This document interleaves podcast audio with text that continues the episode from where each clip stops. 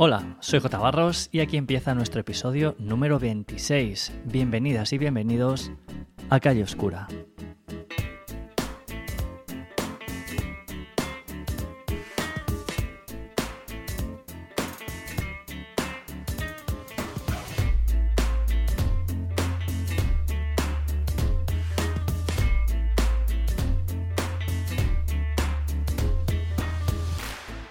Calle Oscura es un podcast sobre fotografía con el acento en la fotografía de calle, un lugar para aprender y crecer a través de las palabras.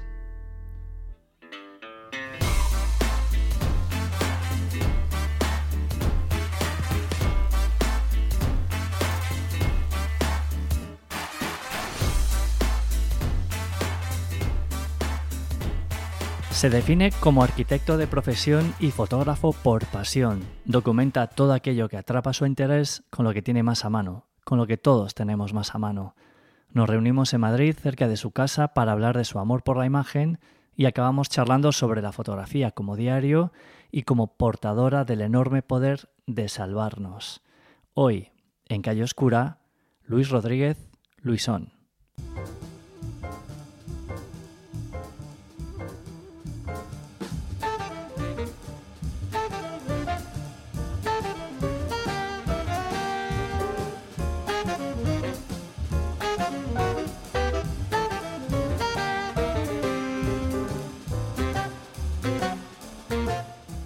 Antes de comenzar, y como siempre, quiero mandar un fuerte abrazo a las socias y socios del Club de Fotografía Callejera. El club nació como una academia online y ya es mucho, mucho más que eso. Allí encontrarás cursos completos y contenidos exclusivos, retos fotográficos y análisis de imágenes, charlas con gente que sabe un montón y más. Pero sobre todo, formarás parte de una comunidad de apasionados por la fotografía en la que no dejamos de compartir, apoyarnos y aprender los unos de los otros.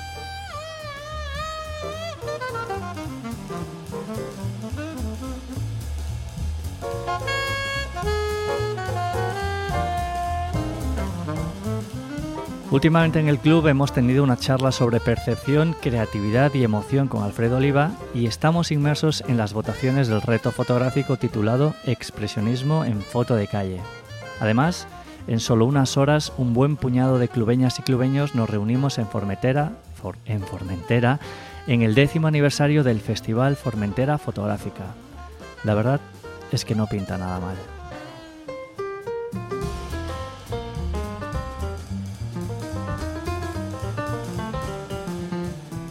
Clubeñas y clubeños, no me cansaré nunca de daros las gracias por hacer posible este podcast. Y a vosotros solo deciros que el club, en el Club de Fotografía Callejera os esperamos con los brazos y los ojos muy, muy abiertos. Encuéntranos en jbarros.com.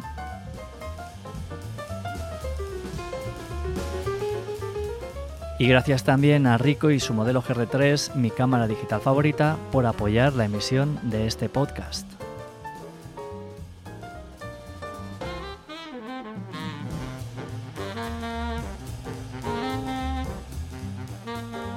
Luis nació hace 52 años y descubrió la fotografía analógica de la mano de su padre. Posteriormente cursa estudios de arquitectura. Sigue viviendo en Madrid, su ciudad y el lugar que más aparece en sus imágenes. Comienza a tomar fotos de forma consciente con su primer iPhone hace ya más de una década y desde entonces ha ido sumando galones en los certámenes nacionales e internacionales más importantes de fotografía móvil. Es miembro del colectivo de fotografía callejera La calle es nuestra. Aquí os dejo nuestra charla. Hola Luis, o Luisón, bienvenido a Calle Oscura y gracias por aceptar mi invitación para charlar un rato. Eh, hola Jota, no, gracias a ti por pensar en mí para estar aquí. Eh, hacía tiempo que ya andaba, se me, rondaba la cabeza, digo, me llamarán algún día, no me llamarán, y me has llamado, así que no, soy yo. siempre que me llaman y me invitan, soy yo el agradecido. Eh, permite difusión, darme a conocer y permite tener una charla entre amigos que seguramente lo pasamos muy bien, así que soy yo quien te da las gracias. Pues eh, entonces agradecimiento doble. Yo siempre comienzo estos, estas charlas, bueno, suelo comenzar y acabar desde hace un tiempo con la misma, con la misma pregunta. Que, bueno, pues voy a empezar, o sea, comienzo con una pregunta que siempre es la misma y acabo con una pregunta que siempre es la misma. Eh, la primera pregunta es, ¿cuál es tu primer recuerdo vinculado a la fotografía? No haciendo fotos necesariamente. Mm, facilísimo. Yo, mi padre, eh, que ya es un señor jubilado y es un señor arquitecto, tenía como afición la fotografía de, toda la vida. Mi padre, yo tengo documentada toda mi infancia desde mi nacimiento, desde antes de mi nacimiento, tanto en Super 8 como en diapos, como en fotografía en papel digital. ¿no? Y yo recuerdo, siendo muy pequeñito, antes de empezar a llegar a los 14, empezar a ir a discotecas, a Pachá, iba a Pachá con 14, que los viernes por la noche nos metíamos en el cuarto de baño de casa de mis padres, poníamos la bombilla roja, la, enrollábamos la, la toalla por, debajo, por el resquicio de la, de la, puerta para que no entrara luz blanca y nosotros revelábamos. Mi afición con 8, 9, 10 años era los viernes por la noche revelar con mi padre. Me lo pasaba genial, porque mi padre tenía decenas y decenas y decenas de carretes. Además, no era un fotógrafo profesional, pero tenía como un fotógrafo profesional. Él tenía sus contactos, él positivaba también los carretes, luego hacía sus contactos. Y recuerdo que llegamos por la noche y le decíamos, papá, queremos esta foto, esta foto, esta foto, esta foto. Y lo hacíamos. El olor de los líquidos, todo esto del, del, el del ya no me acuerdo, pero pasabas por el revelado, luego pasabas por el agua para cortar el proceso y luego el que fijaba, el fijador, ¿no? Todo eso lo recuerdo y además lo recuerdo con mucho cariño y durante muchos años hasta el punto que todavía mi padre creo recordar que conserva todavía la máquina con la que revelamos. Y es muy gracioso porque hoy en día editamos o procesamos las fotos con programas. Entonces el procesado era pues dejarle más tiempo de exposición o menos tiempo o tapar con un papel en una cosita que no quieres que saliera. O sea, era muy divertido y mis recuerdos son eso, a mi padre siempre con una cámara Super 8 y con él, él tenía Leica, él tenía siempre ha tenido varias Leicas y su cámara de fotos y los fines de semana pues eh, sacar. Entonces yo tengo fotos mías que conservo todavía en álbumes que revelamos o positivamos, no me sé la palabra técnica exactamente, cuando pues hace, no a decir 50 años, pero 40, 45 años y las conservo los álbumes. Así que el olor de los líquidos todavía lo conservo. Y ese es el recuerdo, por supuesto no hacía fotos, pero, pero es el recuerdo asociado a la fotografía. Y, vamos, me gusta que me lo preguntes porque de este le hago un pequeño homenaje a mi padre. ¿Cómo se llama tu padre? Pues como yo, Luis. Ah, Luis. Y no es, eh, porque claro, tú eres fotógrafo, ahora me confirmarás, pero 100% digital. Sí, sí. Entonces, ¿no has sentido nunca la tentación de, volver a meterte en el cuarto oscuro? Bueno, uy, yo me gustaría, porque además en la calle es nuestra, hay varios compañeros, Mario y Raúl, eh, que son que todavía son de digital, eh, perdón, de analógico, pero sobre todo de, positivar eh, y, de, y, de, y de laboratorio. Eh, no, bueno, no es cierto que sea solamente digital porque, bueno, cuando terminé la carrera en el año 95 ya me regalaron mis padres, como por haber terminado la carrera, una Nikon, no me acuerdo, de 70. O sea, había que llevar los carretes al laboratorio que te los revelaran. Pero no, no, yo esta etapa que recuerdo que era siempre blanco y negro. Mi padre siempre decía que revelar en color era mucho más complicado y no teníamos ni las máquinas ni, ni los conocimientos. Eh, pero se acabó, o sea, porque yo llegué ya a los 14 años y empecé a salir los viernes por la noche, entonces eso se acabó. Y, no, pero la verdad es que em, no me importaría. según estoy hablando contigo, estoy cerrando los ojos y me están. Es curioso, es como la memoria. Me están viniendo los flashbacks. Recuerdo perfectamente el cuarto y tengo imágenes de. Pues bueno, quizá a lo mejor con, sintiendo un poco nostalgia me gustaría volver. Pero bueno, es cierto que ahora es todo mucho más color. No digo que sea más bonito, ¿eh? porque mis compañeros de la calle es nuestra, de hecho hablan flores y continuamente del del analógico, pero, pero bueno, el mundo es distinto. ya vamos con prisas, o sea, todo ha cambiado. Yo ya no tengo 10 años y mm, mucha calma, sino todo lo contrario. O sea, mi vida es un constante ebullición. Pero bueno, la verdad es que por volver a los tiempos en los que me inicié y por volver a recordar o, por vivir volver a vivir esos recuerdos que todavía también conservo en la memoria, pues no me importaría. Pero bueno, no se ha presentado la ocasión. Nadie me ha invitado a un laboratorio, yo no he sentido la curiosidad de comprarme líquidos, no dispongo de la infraestructura que teníamos mi casa es un jaleo, entra luz por todos lados, eh, como arquitecto lo tengo todo de vidrio, sería muy difícil ahora encontrar un cuarto, bueno, es que no hay un cuarto oscuro en mi casa, eh, o que tú puedas escurecer al 100%, con lo cual sería muy complicado. Pero bueno, estaría bonito, estaría bonito, mm. sí. Invitaría a mi padre que viniera y que me hiciera, que, me, recordara y me enseñara cómo revelábamos hace 40, 45 años. Em, en tu web cuentas que, bueno, y me lo has dicho aquí fuera de micro antes de empezar, que tus dos grandes pasiones son tu familia y después la fotografía, la fotografía móvil, que es lo que haces. Sí, bueno, la fotografía en general, pero la fotografía móvil a mí, porque es la que practico, no por ninguna razón, sino porque empecé me sentí muy a gusto, la domino, o sea, a lo mejor suena muy pretencioso, pero yo domino el móvil, además domino el iPhone y domino el Huawei, eh, que son... Entonces, eh, y sí, sí, digamos que yo estudié, yo soy arquitecto de profesión, o sea, yo me licencié en arquitectura, además con nota, con notable, quiero decir que me lo ocurre y me gusta mucho. De hecho, disfruto la, la buena arquitectura, ¿eh? porque yo siempre digo que el 90% de la arquitectura que se hace es hacer caja. O sea, esto es como todo en la vida, hay gente con talento en todas las profesiones y en la arquitectura igual. O sea, gente con talento en arquitectura hay muy pocos, comparados con la masa de arquitectos, pues igual que en fotografía, igual que en, la medicina, en abogacía, en lo que sea, ¿no? Eh, pero mi vida profesional desde hace ya 20 años fue por unos derroteros que, bueno, solamente aseguran y no siempre cierta estabilidad económica a final de mes, porque con una familia grande pues necesitas. Y entonces, en contraprestación, la familia me apasiona, pero ya las mayores se van haciendo mayores, ya dependen y ya necesitan menos a papá. Ahora tengo una pequeñita que vuelve a. De momento están los seis años, ya me quedan unos nueve, diez años todavía para que me necesite. Y, por un lado, bueno, eh, y, es decir, el, núcleo familiar, ¿no? Nosotros hacemos mucha vida en familia, mi mujer, la peque y yo, ¿no? Las mayores ya tienen su vida. Y entonces el resto, lo que a mí probablemente me haya evitado de haber entrado en depresión por mi carrera profesional, que no es lo que yo esperaba, yo esperaba haber tenido un estudio de arquitectura y haber construido, haber participado en concursos, haberlos ganado. Normalmente el premio de un concurso es la construcción de lo que, de lo que se, bueno, de lo que se, del edificio objeto del concurso pues mm, eso no pudo ser. Al principio de terminar la carrera funcionó bien, pero bueno, la crisis, lo que sea, no lo sé, carácter también, que yo no soy un tío emprendedor ahí que me eche todas las espaldas, soy, soy más bien baguete. Entonces, bueno, pues desde hace 20 años me dedico al mundo de las tasaciones y, y no aportan, es un mundo gris, no aportan nada, o sea, no, no, no hay creatividad, no hay no, hay belleza, no hay nada. Entonces, pues bueno, mm, no es que empezara a hacer fotos con un móvil inmediatamente, pues yo empecé en el mundo de las transacciones en 2002 y el primer móvil que fue un iPhone y la aparición de Instagram fueron en 2010. Pero desde entonces sí, yo lo he comentado siempre que he tenido la oportunidad. A mí me, yo me resarzo mm, eh, me quito el peso de las tasaciones o de lo que me supone tasar haciendo fotos. disfruto como un enano.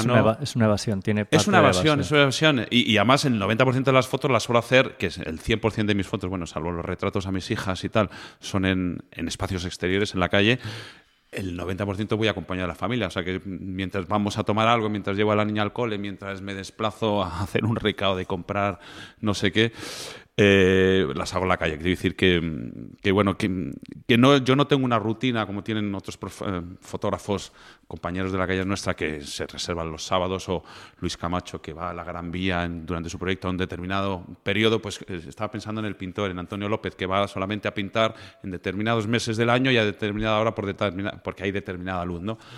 Yo no, yo la verdad es que siempre comento muchas veces que no, no salgo a hacer fotos, sino que hago fotos cuando salgo. Es decir, lo que pasa es que la ventaja del móvil, que salgo con él en la mano, lo llevo encendido y voy al mismo tiempo que voy vigilando que la niña no le pille un coche o, tal, pues voy haciendo fotos, ¿no? Entonces, sí, sí, o sea, como pasión, la verdad es que no es increíble algo para que yo no, no me he educado, o sea, no me he educado ni, digamos, em, académicamente, eh, se ha podido convertir o me ha supuesto eh, tantísimo. Es decir, yo siempre comento, eh, cuando quiero decir que me ha supuesto tantísimo, quiero decir que eh, a mí la fotografía de calle, la fotografía urbana, porque también a veces hago edificios, que, calles, que decir que el escenario es más importante que el sujeto, lo, que me ha permitido es, y lo comento muchas veces, tengo la sensación que me repito, que es que me ha permitido ver el mundo de otra manera. Es decir, yo hasta antes de hacer fotos con un teléfono móvil salía a la calle, pues como sale todo el mundo, pues pendiente de cruzar el semáforo, pendiente de hacer el recado, lo que sea. Pero ahora cuando salgo a la calle es algo con mis cinco sentidos abiertos. Es curioso, o sea, como ya empiezas a ver el mundo de la manera de un fotógrafo, buscando escenas, buscando instantes, buscando que no perderlos. He perdido tropecientos mil momentos por no llevar el móvil atento o porque en ese momento se me ha metido la niña delante o simplemente porque no he sido lo suficientemente rápido.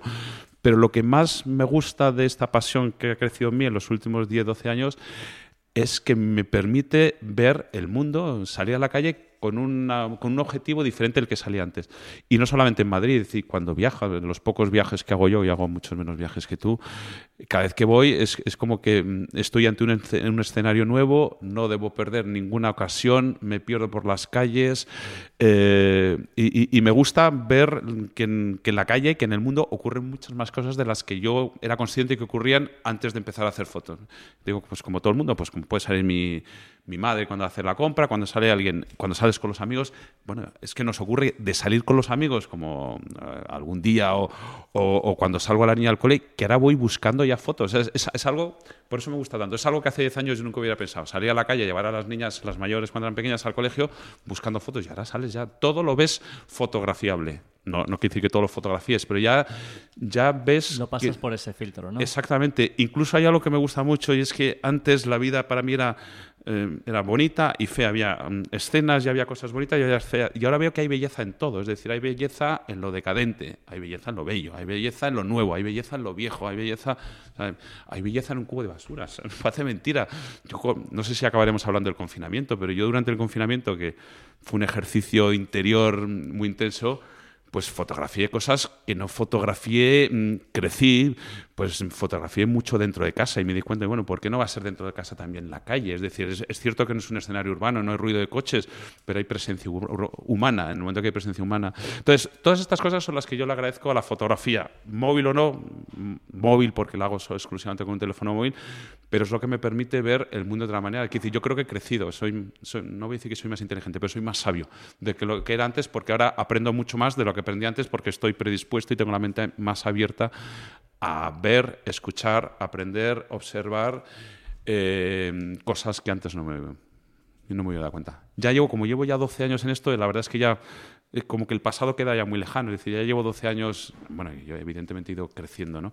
Pero ya llevo 12 años con un, con un objetivo, con una mente, con un ojo más fotográfico de lo que tenía antes y por lo tanto, pues disfruto más. Vamos cumpliendo los años, nos vamos haciendo más mayores, pero al mismo tiempo eh, disfruto más en la calle y viendo, fotografiando y viendo, observando cosas, ¿no?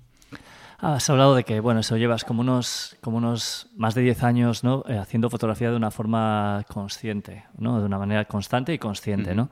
Em, ¿Cómo ves tu evolución como fotógrafo en ese, en ese tiempo? Y además de tu evolución en el estilo, eh, ¿tú dirías que han cambiado también los temas que fotografías, aparte de la forma de, en que las fotografías? Sí. Eh, bueno, para empezar, yo como fotógrafo de calle llevo mucho menos que del tiempo que llevo haciendo fotos con un móvil. O sea, yo empecé, yo llevo en la calle es nuestra, no sé si llevo cuatro o cinco años y dos años más. Es decir, yo empecé haciendo otro tipo de, fotografía. Sí, sí, y de hecho, mm, eh, yo creo que me, gusta decir, probablemente sea gracias a haber formado parte de la calle es nuestra y sobre todo gracias, bueno, pues a que con la invasión de imágenes que tenemos ya vemos mucho más y yo muchas veces me digo a mí mismo que creo que ya he desarrollado mi propio criterio bien por influencia de otros, bien porque yo mismo, vemos tantas imágenes que yo ya empiezo a saber qué me gusta y no qué me gusta. ¿no?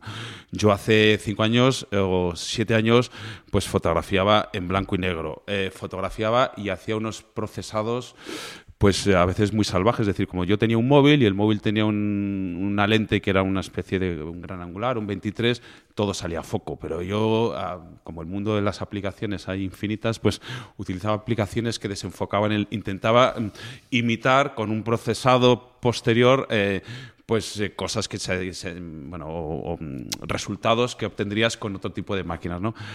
Hoy en día yo solamente prácticamente el 90% de la fotografía que hago es fotografía de calle. he, descubierto una pasión, en, no sé por qué, siendo arquitecto, pero bueno, ahí, el otro día comentaba en Fotocalea que hay grandes arquitectos que son grandísimos fotógrafos. Bueno, no sé si grandes arquitectos, pero grandes fotógrafos de calle, Pau Buscato y... Manuel Ibáñez. Eh, Manuel Ibáñez, claro, que además a Manuel Ibáñez tengo el gusto de haberme tomado varias cervezas con él. Eh, pues gente que yo no sé qué tiene la calle que, que, a los arquitectos también nos atrae, ¿no? Y yo lo que sí he notado eh, es que yo me he vuelto más purista. Es decir, yo antes retocaba las fotos por utilizar un lenguaje coloquial o, editar, que es el, lenguaje de Instagram que yo aprendí, o procesado, que es el que utilizan mis compañeros. Y ahora mismo a mí me importa un bledo. O mis, mis, mis, imágenes, por supuesto, son a color, pero están apenas, apenas retocadas. Es decir, yo veo entre grandes nombres también, vamos a hablar de Instagram, que es, es donde yo me muevo, ¿no? Gente muy cotizada y muy querida y muy admirada da que desde mi punto de vista las imágenes también están muy trabajadas después de la obtención de la imagen, después de la captura.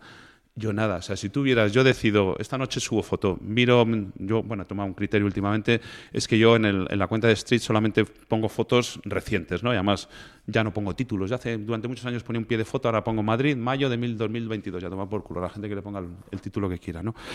Pero yo cojo y decido esta foto, me la abro en Snapseed, si la tengo que enderezar, si tengo que quitarle un poquito porque, en fin, no está bien más a vacío, un poquito de contraste, un poquito, y fuera. Y me importa, o sea, tardo dos minutos y medio. Y cuando... Quiero decir, en eso, que yo antes invertía tiempo, eh, utilizaba aplicaciones que se llamaban mextures, que te daban unas texturas rarísimas.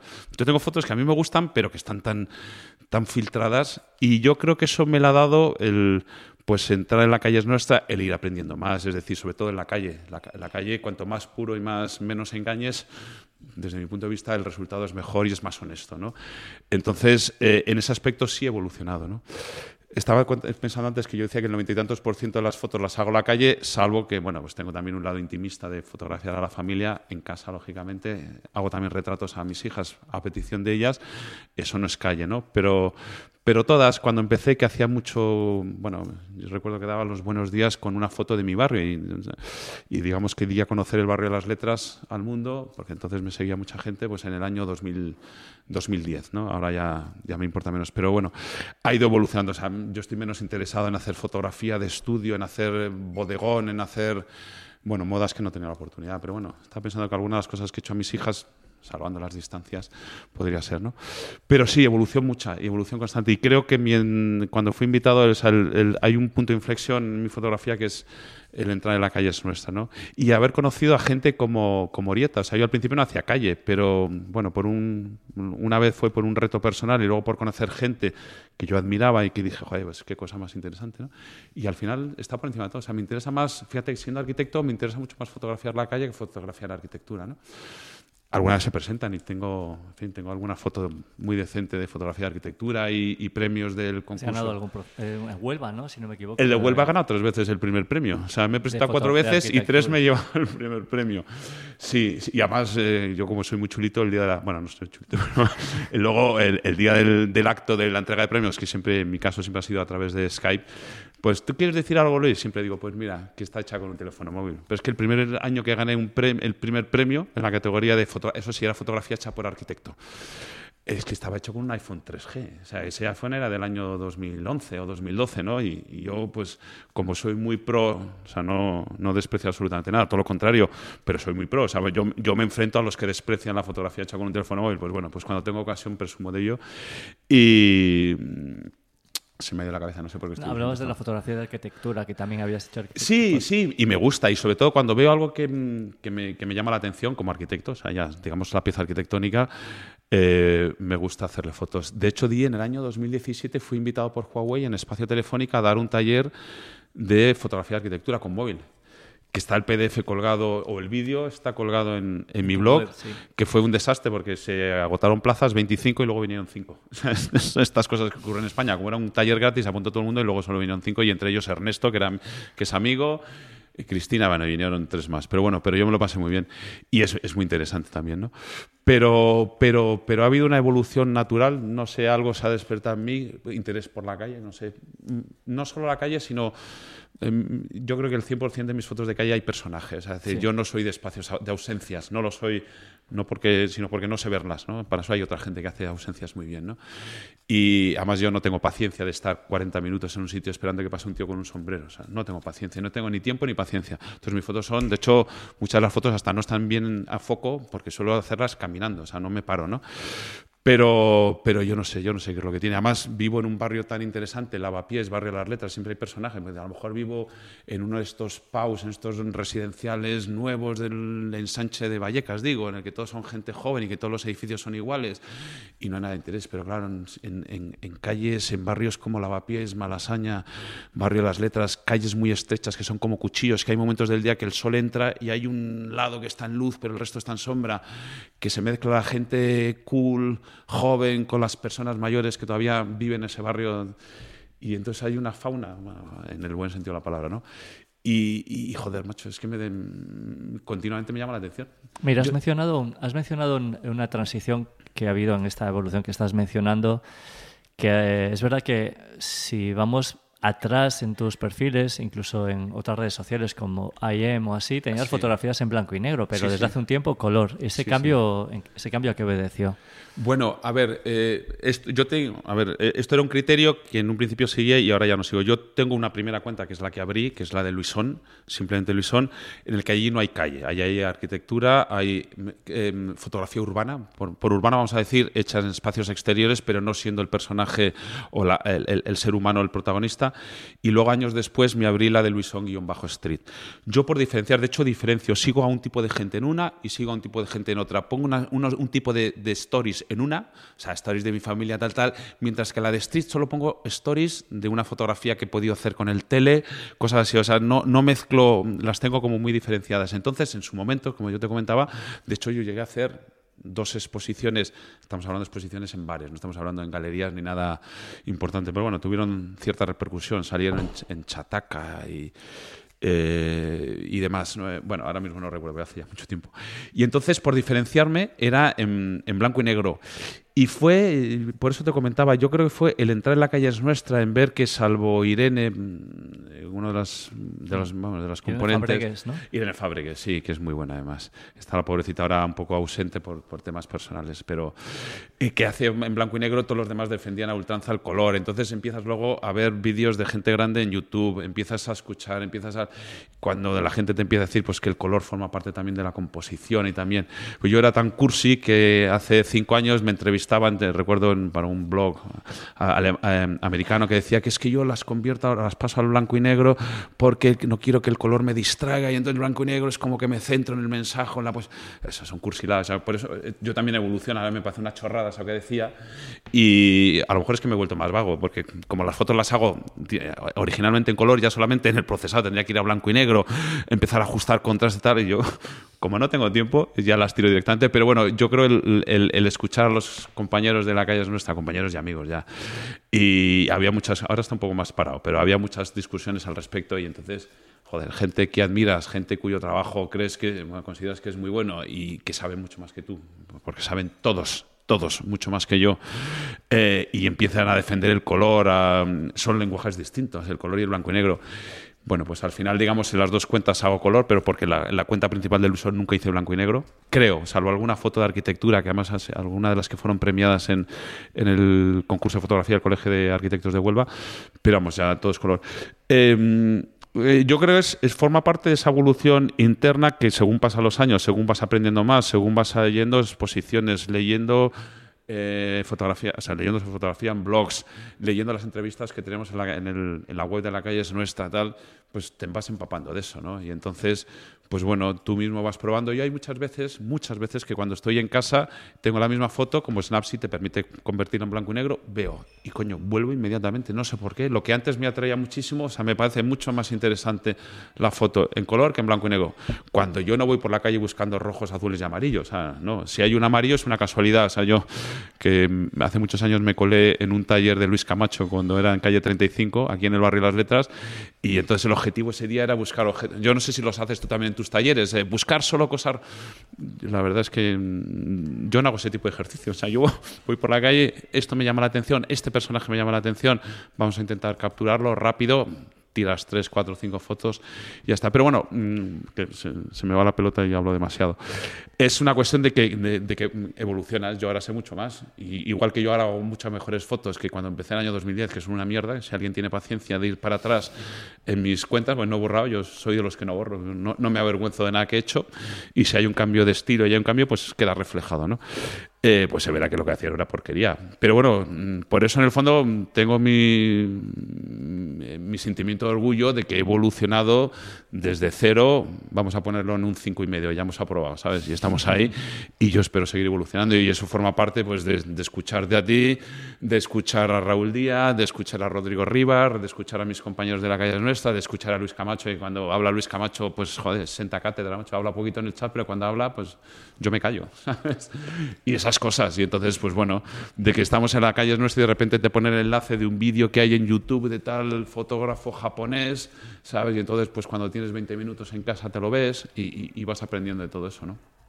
¿Y tú crees que tu, tu formación en, en arquitectura eh, influye de alguna forma en, el fotógrafo que eres, más allá de la importancia que a veces en algunas fotografías tiene pues el entorno urbano, ¿no? Como fotógrafo, ¿crees que la formación en arquitectura Sí, y mira, por varias cosas. Uno, em, eh, y fíjate, mi yo no, soy doctor, pero estuve a punto de hacer la tesis doctoral en arquitectura. Me faltaron tres puntos para llegar a los 30 y empezar la tesis. Yo ya tenía título elegido para la tesis. Y lo que pasa es que, bueno, en fin, la, vida profesional no permitió dedicar un tiempo, vamos, hacer una tesis doctoral. Y era eh, encuentros y desencuentros entre el lenguaje arquitectónico y el lenguaje fotográfico. Ah, no, perdón, cinematográfico, es que yo iba por el cine. Eh, concepto de espacio, eh, espacio y tiempo, o luz y tiempo. Es decir, los arquitectos trabajamos con dos conceptos, que es el espacio y la luz. Eh, el, 99% de los arquitectos no saben lo que es eso, pero los que sí, y los que tenemos como maestro y referencia Alberto Campo Baeza, eh, bueno, pues hablamos de espacio y de luz. Y al fin y al cabo la arquitectura, eh, perdón, la fotografía también maneja el concepto de espacio eh, cuando digo espacio también hablo de proporción, de lleno, de vacío, de tectónico y estereotómico. Y de la luz. O sea, la luz es un, es un lenguaje, es, perdón, es un material. De hecho, mi, mi admiradísimo Alberto Campobaeza, que ha sido, no es premio Pritzker, pero vamos, tiene todo, es premio nacional de arquitectura, ha sido el año pasado él siempre decía que la luz es un material más con el que trabajan los arquitectos y encima es, gratis. Es decir, no hay que pagar por tener luz. Tienes que pagar por tener hormigón, por tener acero, por tener todo. Pero la luz se nos viene dada y más en los países mediterráneos como los nuestros. ¿no?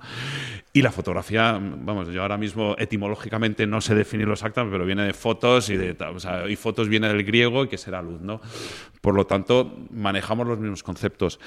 Luego hay un tema importante que yo me doy cuenta, o por lo menos busco, no quiere decir que lo consiga, es eh, la composición. O sea, los arquitectos también, cuando hacemos eh, arquitectura, eh, buscamos un equilibrio entre espacios servidos y espacios servidores, entre un salón y un cuarto de baño. Un salón tiene que tener, no sé cómo decirte, y, y cuando tú compones en, en, fotografía, y mira que es difícil, en fotografía de calle es más complejo, por lo menos la que yo hago porque son disparos muy rápidos, ¿no?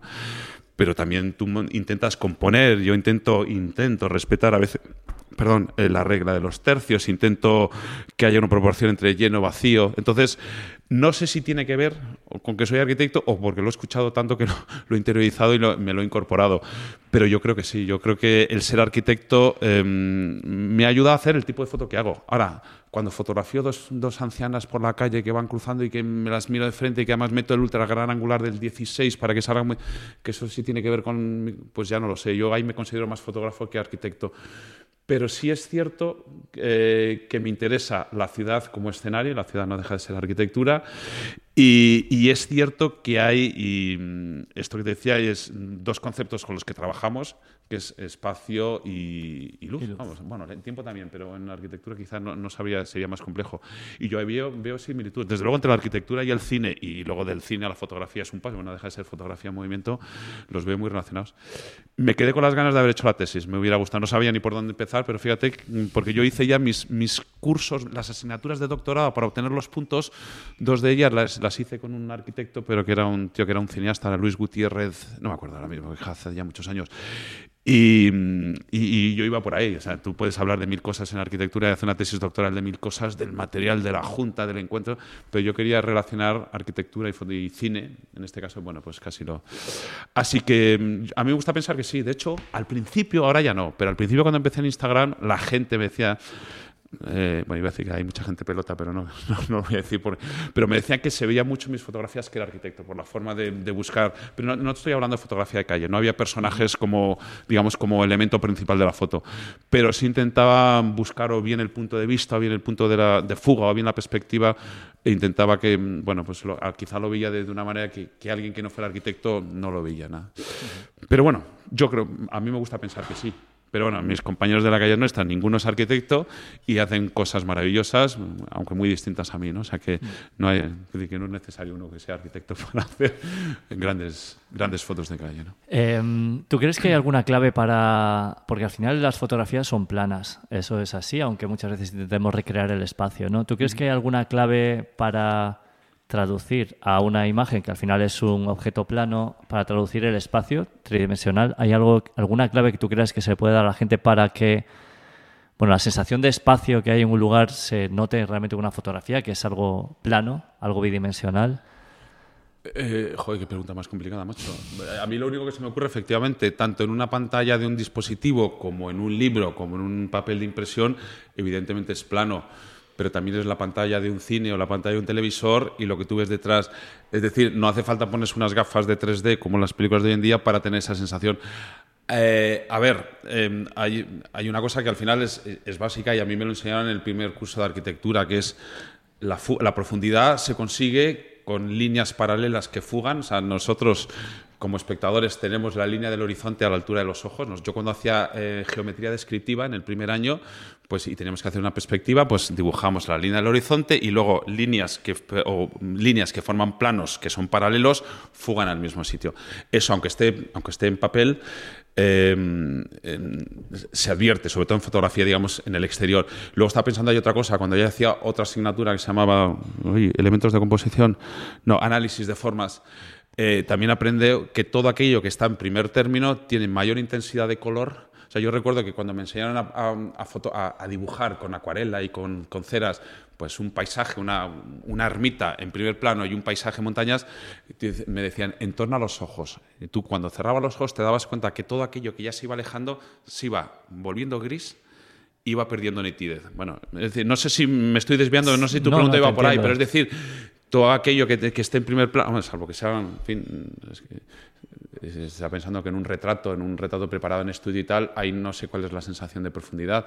Pero sí, mm, hablemos de fotografía en exteriores, todo aquello que mm, siempre hay, siempre hay, porque aunque, aunque sea un elemento plano, siempre hay una línea del horizonte. La línea del horizonte, nosotros como personas la tenemos a la altura de los ojos, en una fotografía está a la altura de la cámara. O la cámara yo que mido un 88 nunca hago las fotografías a, la altura de mis ojos porque me da la sensación como que estoy fotografiando hacia abajo. ¿no? Siempre me bajo la, cámara al pecho. Pero decir que eh, hay una línea de horizonte donde fugan las líneas, todo aquello que esté en primer término tiene mayor coloración y mayor intensidad y mayor nitidez que aquello que se aleja.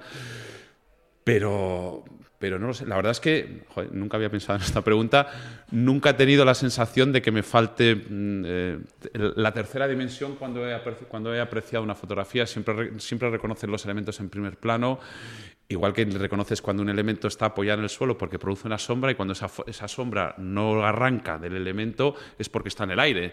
Eh, hmm. No lo sé.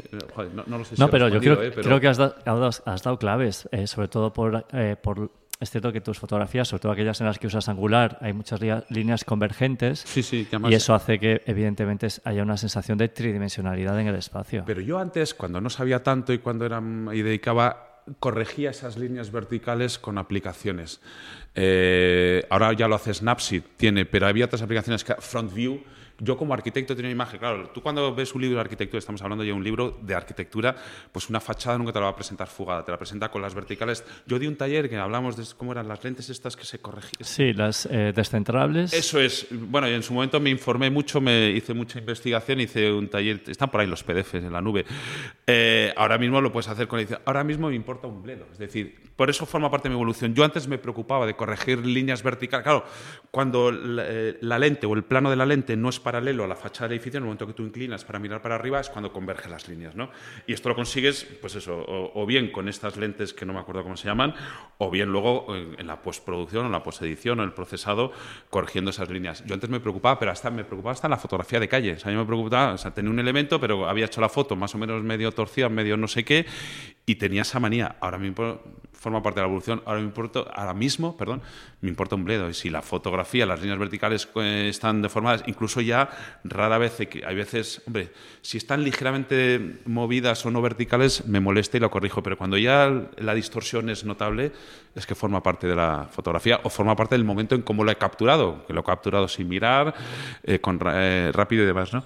Eh, pero sí, sí, es cierto que mm, todas esas cosas, líneas mm, distorsionadas, mm, primeros planos más nítidos y con más, intensidad de color y de, y de nitidez y demás, todo eso ayudan. Pero vamos, la verdad es que, volviendo a la pregunta, nunca, nunca se me había pasado por la cabeza, porque cuando una foto está mostrando algo que es un espacio claramente tridimensional, yo he, sabido reconocer ese... Pero coño, me, voy a fijar y a lo mejor si nos volvemos a ver dentro de un tiempo y volvemos a hacer un podcast, voy a ver si tengo una respuesta un poquito más, un poquito más acertada. No, no, ha, estado, ha estado perfecto, créeme. Em, bueno, ya hemos mencionado, y es algo de lo que, voy a, de lo que te voy a preguntar más, más adelante, sobre la herramienta que usas, que es fotografía. ¿Utilizas el teléfono móvil para hacer tu fotografía? Sí.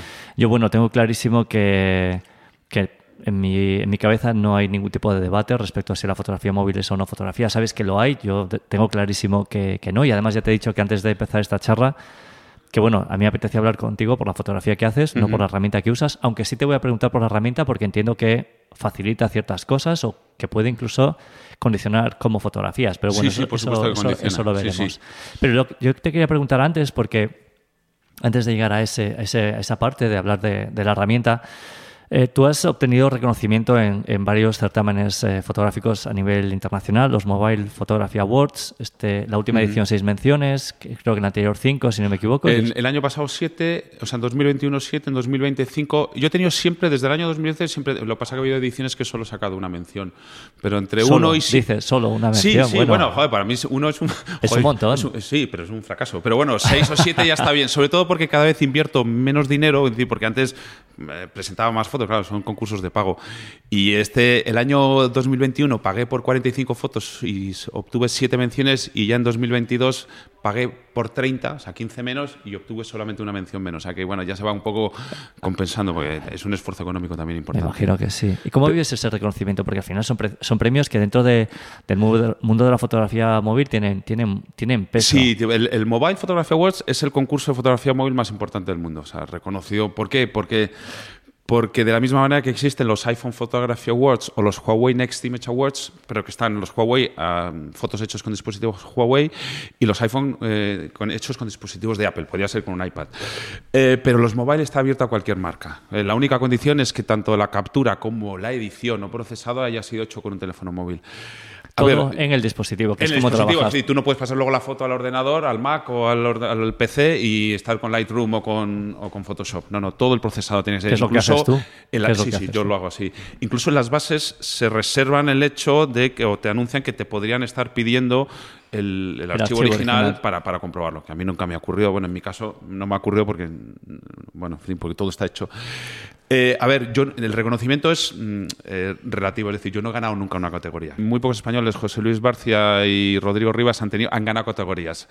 Esa es una de las cosas que a mí me quedan. Pero bueno, eh, decir, yo estoy, digamos, siempre hay unos tres primeros premios, primero, segundo, tercero, y luego hay, pues a lo mejor 15, 20 menciones de honor. Y entre esas menciones, que tampoco está mal, porque a lo mejor se han presentado 500.000 fotos o un millón de fotos entre todos los países. Pues esto está abierto a cualquier país del mundo, ¿no? Entonces, pues estar ahí en la terna de las 20, 30 mejores fotos en una categoría, pues está muy bien. Mira, a mí, o sea, aparte del orgullo y que por supuesto aprovecho para ponerlo en redes y para que te caigan, bueno, no hice unas palmaditas porque me gusta ser muy humilde en esto, o creo que todavía no he logrado nada, pero las últimas ediciones me, han venido muy bien porque el año pasado, gracias a los seis, a las siete, me entrevistó Radio Nacional de España, salí en un programa por la noche que estuvo muy bien, una entrevista de 25 minutos, pero la disfruté muchísimo. Este año eh, sí, es un programa que sale, bueno, es de 12. a mí me dijeron que era. Mira, está en el blog por ahí, o sea, ya lo buscaré. Eh, eran, en ese momento, por lo menos en abril del año pasado, era el segundo programa nocturno con mayor. Eh, ¿Cómo se dice? Audiencia, sí, iba a decir. bueno, y este año se enteraron en Fotocalea porque, bueno, pues salió un post en, en nuestra web y me sirvió para que Fotocalea. Entonces, bueno, pues digamos, con esa excusa he tenido esas últimas entrevistas. A mí lo que me sirve, principalmente, aparte de que te reconozcan o que te conozca alguien más, me sirve como, como, eh, como, eh, como motivación. Es decir, mi objetivo es ganar un día. Yo, de hecho, quiero ganar un día una categoría y me retiro. O sea, no cuando me retiro, digo, me quito de Instagram, estoy hasta los cojones de Instagram, y me dedico a hacer mis fotos y ya las compartiré de otras maneras o pero, pero ese es mi objetivo. Es decir, yo mientras no gane, pues voy a seguir presentándome. Con lo cual, para seguir presentándome y tener garantías de, de, que vas a tener algo, pues tienes que seguir haciendo fotos, muchas, para que de entre esas muchas salga alguna que, que merezca la pena. ¿no? Rodrigo ha sido jurado dos años en la categoría Street, pero bueno, en fin, Rodrigo, me, me precio de ser colega amiguete de, amigo de Rodrigo, o sea que espero... Yo me voy a seguir presentando, lo que pasa es de hecho, fíjate, si tú ves las seis menciones de este año, me parece solamente aún ha sido en categoría de street. bueno, es que hay categorías muy raras, ¿eh? o sea que hay categorías, ya no solamente retrato, autorretrato, blanco y negro, arquitectura y street, personas, pero hay categoría de naturaleza, hay categoría de em, una categoría digital, entonces y luego además los mobile tienen la gran ventaja que te permiten que una foto la presentes a dos categorías. O sea, yo puedo presentar una foto de street en categoría silueta, que es otra categoría, si digamos no está iluminada y la puedo presentar en y, y yo he tenido fotos en yo por ejemplo una de las menciones es una foto que a mí me parece preciosa de una de mis hijas en el mar con una ola rompiendo, es un contraluz, pues esa foto me parece que se llevó mención en silueta y en la, pero yo la presentaría a silueta y en la categoría agua. Hay una categoría que es agua, hielo o nieve, que puede ser tanto una foto del mar como un charco, como uno de esos reflejos míos. ¿no? Es, un poco ambiguo. Eh, pero es que en Street solo he tenido una este año. y de hecho, lo, cual no sé si es bueno o es malo. Quiero decir que yo que me dedico principalmente al Street, pues a lo mejor me llevo menciones por retratos de mis hijas o por una fotografía de una puesta de sol en la playa donde veraneo o algo así.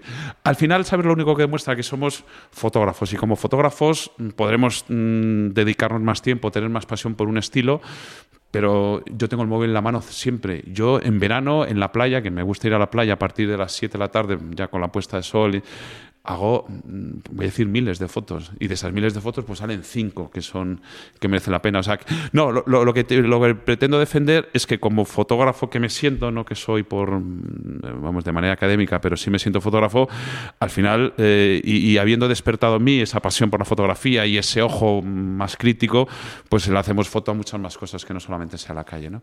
Aunque luego mis esfuerzos en redes, como la cuenta de Instagram, lo dedica a la calle, por lo que más satisfacción me produce, y las fotos más intimistas que tengo de casa, pues no las comparto porque tendría que pedir permiso a mis hijas, etcétera, etcétera, ¿no? Pero que mm, al final que es fotógrafo le hace foto a todo y la ventaja de llevar un móvil que lo llevas en el bolsillo o que lo llevas colgado de un estuchito en el cinturón como llevo yo, es que esta mano, es que yo, ya lo cuento muchas veces, pero yo me, llevo el móvil hasta cuando estoy en el cuarto de baño, no bañándome, pero sí haciendo aguas menores o mayores, con lo cual, no es que me vaya a hacer una foto en el cuarto de baño, pero quiero decir que el móvil está siempre contigo, entonces, bueno, pues tienes oportunidad de hacer fotos en muchos momentos que a lo mejor con otra cámara o con otro tipo de dispositivos no tendrías. ¿no? El hecho, hablando de los, de los mobile, eh, dices que, lo, que te sirve como, como motivación, ¿no? Porque, principalmente. porque, bueno, quieres alzarte con alguna categoría... pero sientes eh, algún tipo, sientes presión también el hecho de que hayas conseguido, que de forma regular desde hace tres ediciones estás consiguiendo un reconocimiento, como menciones, mm. ¿eso hace que se convierta en una cierta presión? Pues no, me imagino como no lo he sentido así, no debo... Hombre, no sé cómo decirte, si a lo mejor en la última edición no hubiera presentado esas 30 y no me hubiera llevado ninguna, pues hubiera sentido una presión enorme. No, no, ¿sabes por qué? Porque como yo no hago de la fotografía, ni de la fotografía móvil, ni de los concursos mi vida, o sea, no, a mí no, yo no gano un duro por ser estas cosas. Esto es simplemente una, una afición convertida en pasión. Eh, luego es cierto que cuando llega el momento del concurso, pues reviso lo que he hecho en el último año y presento aquellas fotos que considero que tienen opciones. Pero no, no lo considero. A ver, yo no me siento presionado. Yo me voy a volver a presentar a la próxima edición. O sea que eso, eso sin lugar a dudas. ¿Pero por qué? Pues porque como continuamente estoy haciendo fotos, pues entiendo que a lo mejor algunas 10, 20, 30 fotos de las cientos y cientos y cientos de fotos que a lo largo de un año hago, porque no, no, o sea, lo que no hago es tirar de fotos del año 2015. O sea, yo cada vez que me presento a una edición cojo desde la última edición hasta la, actual y veo, no, repito, o sea, incluso hay fotos que yo considero que tenían que haber tenido cierto reconocimiento y que no lo han tenido y no pruebo a ver si la edición siguiente cambia el jurado y le dan un, ¿sabes? Esta foto no, no da más de sí y no da más de sí, ¿no? De hecho, tengo una foto mm, con la que fui finalista el año pasado en el, en el Italian Street Photo Festival, en la categoría de. que luego también quedó finalista en el Colga. No sé, es que es muy raro ese concurso. Digo el nombre del concurso porque son de Georgia.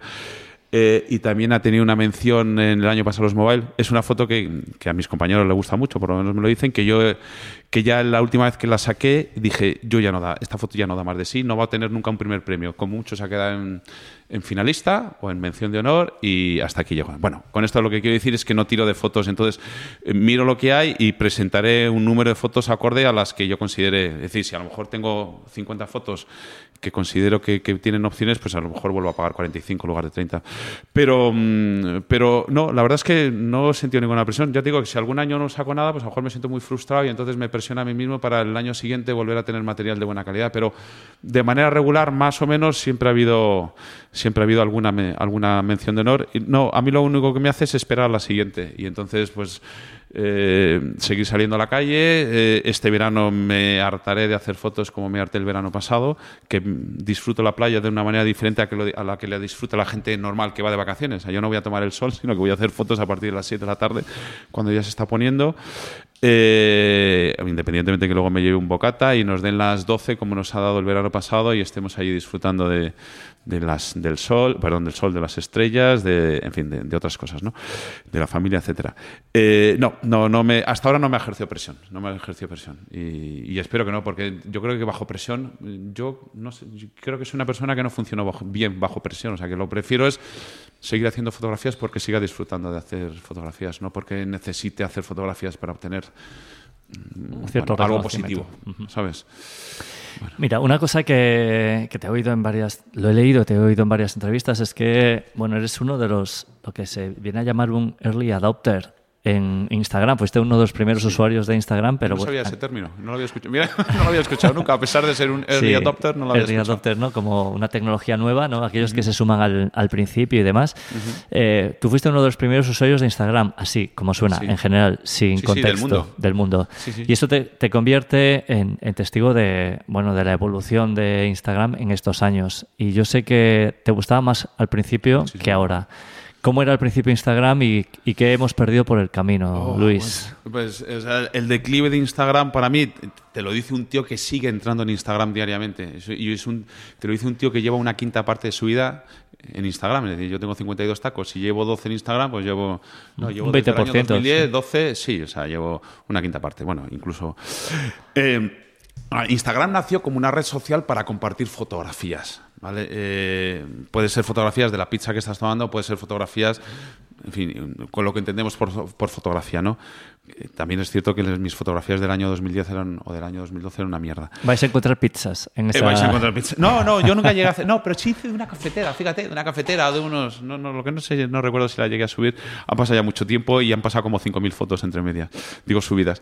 No, aquel que se ha convertido en Instagram, pues la compra de Facebook fue una putada, ¿no? Y entonces, en el momento que una red social es comprada pues por la mayor red social del mundo cuyo único objetivo es monetizar, controlar eh, y demás, pues ya, eh, claro, Instagram ya no es una red para compartir fotografías, en el sentido como nos gusta a ti y a mí, es la fotografía, sino es para compartir otras cosas, compartir la vida de tu perro, compartir tu vida, compartir no sé qué.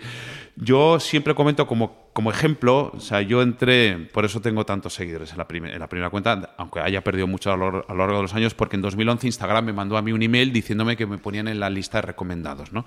Lo cual significa que todo aquel que en el año 2011 se abrió una cuenta, sobre todo de, de la Latinoamérica, México, pues Instagram les recomendaba que me siguiera a mí. Cuando tú te abres por primera vez, pues bueno, tienes que empezar a seguir a alguien, ¿no? Afortunadamente de eso luego he perdido muchos y queda menos. Lo cual quiere decir que mucha gente me empezó a seguir porque se lo recomendaron, no porque le interesara lo que yo hiciera.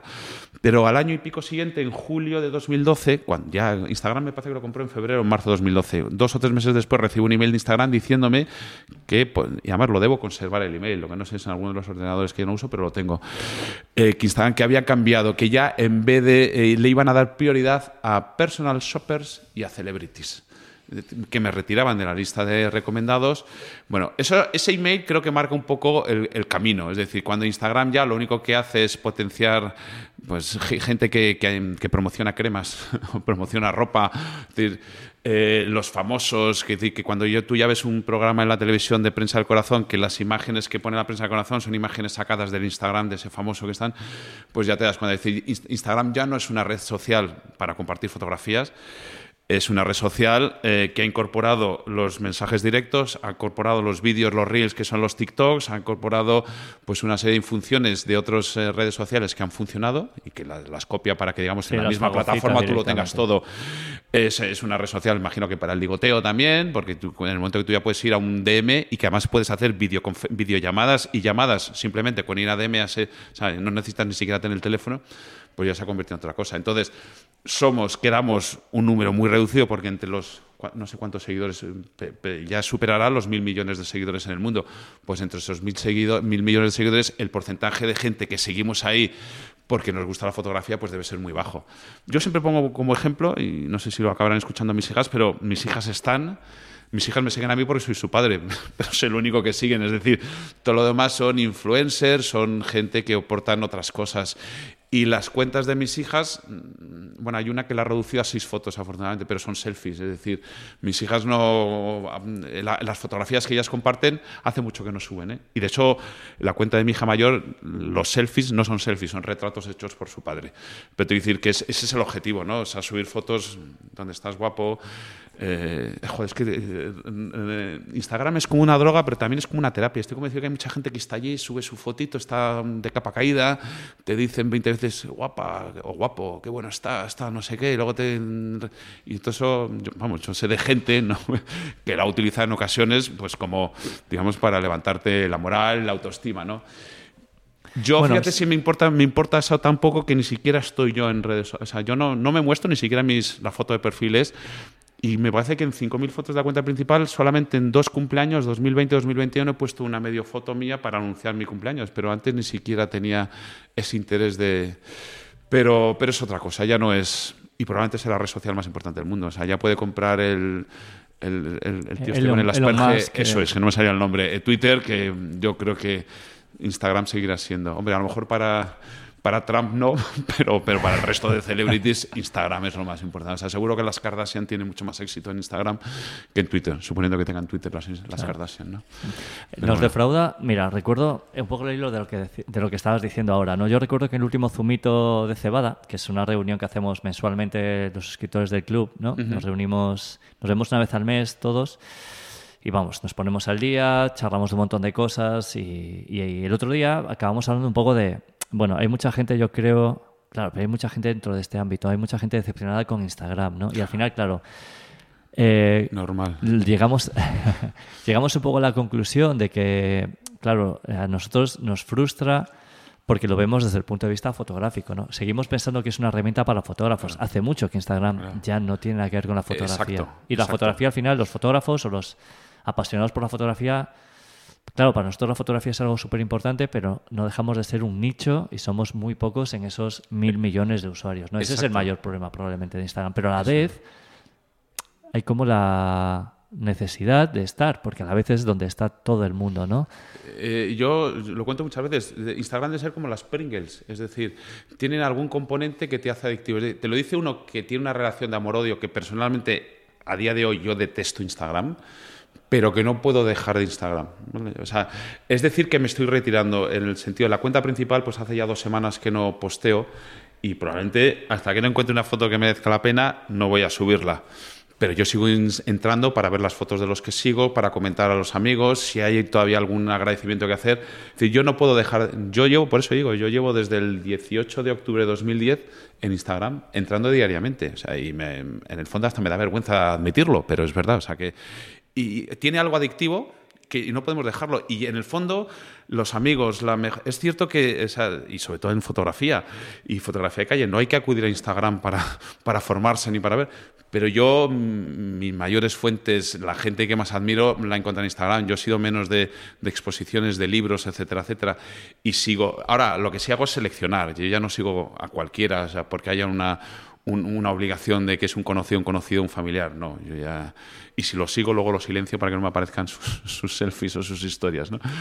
Pero, pero, pero es cierto que esto todo está ahí. Y es, es que eso no lo podemos negar. Mira, yo comento, y lo comento alguna vez, no sé si Rodrigo Rivas lo irá, ¿no? Pero hace un tiempo Rodrigo tuvo un pequeño comentario desfavorable en su foto y yo luego en privado le comenté, ¿y por qué no has entrado al trapo? No has contestado. Y dice, porque al final mi Instagram es mi portfolio y no quiero mancharlo pues, ni con comentarios políticos, ni comentarios de lo que sea, no recuerdo lo que iba, o con insultos o simplemente con palabras malsonantes. Y es, es la tarjeta de presentación para una persona como yo, que no tiene una web como tal, es mi tarjeta de presentación Orieta, con lo que es Orieta, que es la poeta de Instagram, es la persona cuyo trabajo es, eh, además es una, es una loca. A mí me encanta definirla como loca. Está loca, está loca, cariñosamente te quiero, te, te quiero con locura la Orieta.